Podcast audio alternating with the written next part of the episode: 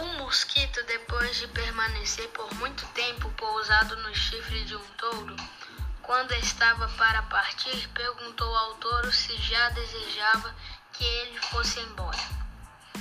O touro, tomando a palavra, disse: Nem quando vieste eu senti, nem tão, tão pouco. Quando fores, eu sentirei.